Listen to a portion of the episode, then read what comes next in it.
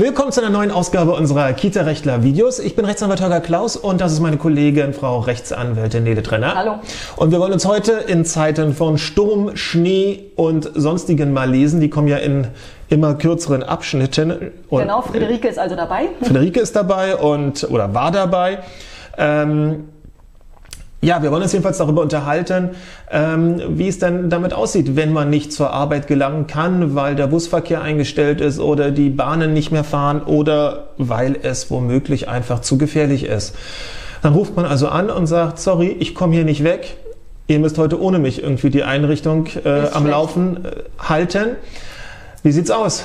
Ja. Darf man zu Hause bleiben? Nein.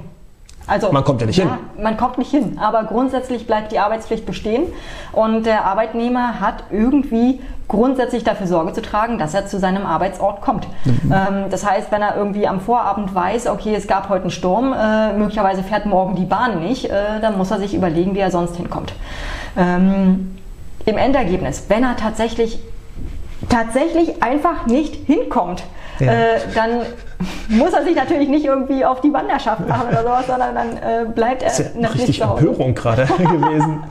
die Empörung über den Sturm, genau. Dann bleibt er natürlich zu Hause, äh, aber dann gibt es halt weitere Folgen. Zum Beispiel? Er kriegt kein Geld. Das ist das Problem. Ne? Es ist letztendlich so, dass man äh, zwar nicht zur Arbeit kommen kann, aber gleichermaßen dann den Lohnanspruch für den Tag der verfällt eben dann auch. Nun könnte man ja sagen als Erzieher, boah, das ist ja irgendwie ungerecht. Was kann ich denn dafür, dass ich, äh, warum auch immer, durch stürmische Zeiten nicht zur Arbeit komme? Das ist aber, ja total gemein. Ich sage ja nur, könnte man sagen. Na klar, aber was kann der Arbeitgeber dafür? Das der, hat genau, den, der, der, hat Friederike auch nicht bestellt. Das ist nämlich genau der, der, der, oder die andere Seite der Medaille. Und man kann sich das auch vielleicht ähm, im Hinblick auf ähm, ja, gewisse Fairness-Gedanken ja auch so ein bisschen ableitern. Naja, man unterstelle, dass jetzt mal ein fürchterlicher Rohrbruch, Wasserrohrbruch in der Einrichtung stattgefunden hat. Oder ähm, Nee, nehmen wir mal nur das, das eine Beispiel. Und die Einrichtung ist nicht bespielbar. Das heißt, ähm, es ist äh, geschlossen. Dann sagen die Angestellten natürlich auch, hey, was kann ich dafür, dass du deine Rohre nicht unter Kontrolle hast? Ähm, ich bin hier zum Arbeitern. Wenn du mich nicht arbeiten lassen kannst, ähm, ist alles schön und gut. Dann gehe ich zwar jetzt nach Hause, aber Geld dafür will ich trotzdem haben. Und das auch zu Recht. Also, also dieses Betriebs, man sagt für den Arbeitgeber, er hat ein Betriebsrisiko. Er muss den Laden am Laufen halten, offen halten. Er muss seinen Arbeitnehmern das Arbeiten auch ermöglichen. Und wenn er das nicht kann, Pech gehabt. Sein Pech. Sein Pech. Und der Arbeitnehmer, der hat ein anderes Risiko, der hat nicht das Betriebsrisiko, der hat das sogenannte Wegerisiko.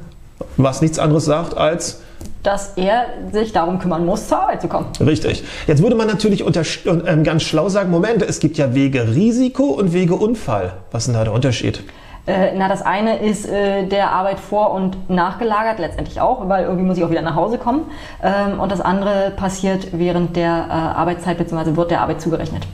Ja, wobei das Wegerisiko ja eigentlich direkt umschreibt, hey, du Arbeitnehmer hast das Risiko, pünktlich bei deiner Arbeitsstelle zu erscheinen. Und wenn auf diesem Wege etwas dazwischen kommt, dann trägst du das Risiko in dem Sinne, dass du dann womöglich deinen Lohn nicht erhältst. Mhm. Der Wegeunfall ist ja nichts weiter als eine Situation, in dem die Unfallkassen sagen, oder Berufsgenossenschaften sagen, okay, das ist durch, den, durch die Arbeit veranlasst, dass du genau diesen Weg gewählt hast. Äh, hättest du heute frei gehabt, wärst du wahrscheinlich nicht 15 Meter vor der Einrichtung gestürzt.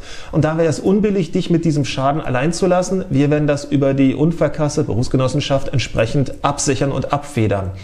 Ähm, und somit hat, zu dem, hat, das, hat der Wegeunfall mit dem heutigen Thema wenig zu tun, es sei denn, im Rahmen des Wegerisikos im Rahmen genau des Wegerisikos, wenn man sich also durch Wind und Wetter dennoch kämpft, um am Ende nicht ohne Lohn dazustehen, habe ich einen Unfall und dann würde man den wiederum als Wegeunfall bezeichnen.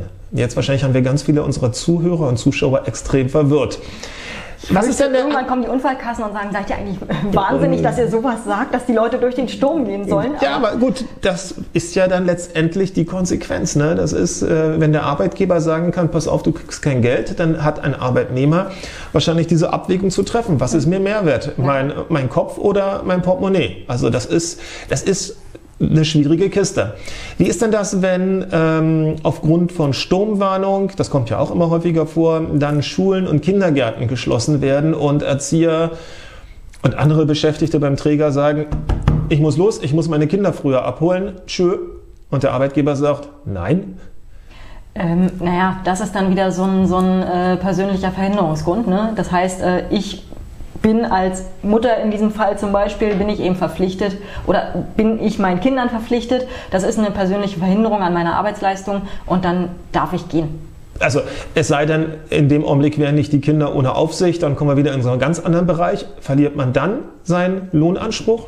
Kommt auf die vertragliche Regelung an. Kommt auf die vertragliche es gibt Regelung eine an. gesetzliche Regelung, die aber vertraglich abbedungen werden kann. Und die gesetzliche Regelung sagt, nein, bei so einer kurzzeitigen Verhinderung äh, aus persönlichen Gründen ähm, verliere ich diesen an Anspruch nicht. Mhm. Und ähm, der kann aber, wie gesagt, im Vertrag ausgeschlossen sein oder eingeschränkt sein stark. Das heißt, da muss man äh, im Einzelfall gucken oder bei den Tarifverträgen, da ist das auch noch möglich. So, und jetzt die letzte ähm, Alternative, die mir noch so einfällt. Ähm, ich bin Kita-Träger brumselig. Und Kita-Träger brumselig sagt sich, Moment, Erzieherin fleißig. Erzieherin fleißig, war heute Morgen um neun nicht da, weil Sturm und äh, die Busse nicht gefahren sind und die, die S-Bahn nicht. Ich fertig. Die kriegt so richtig mal was von mir angesagt und die kriegt eine große, fette Abmahnung. Hab ich als Kita-Träger brumselig damit am Ende Erfolg? Nein. Nein. Nein, warum nicht? äh, weil sie es ja nicht verschuldet hat. Richtig. Für den Sturm kann sie nichts äh, und wenn sie sich nicht saublöd angestellt hat bei der Wahl ihrer, ihrer Verkehrsmittel, Verkehrsmittel ähm, dann kann sie da einfach nichts für. Mhm.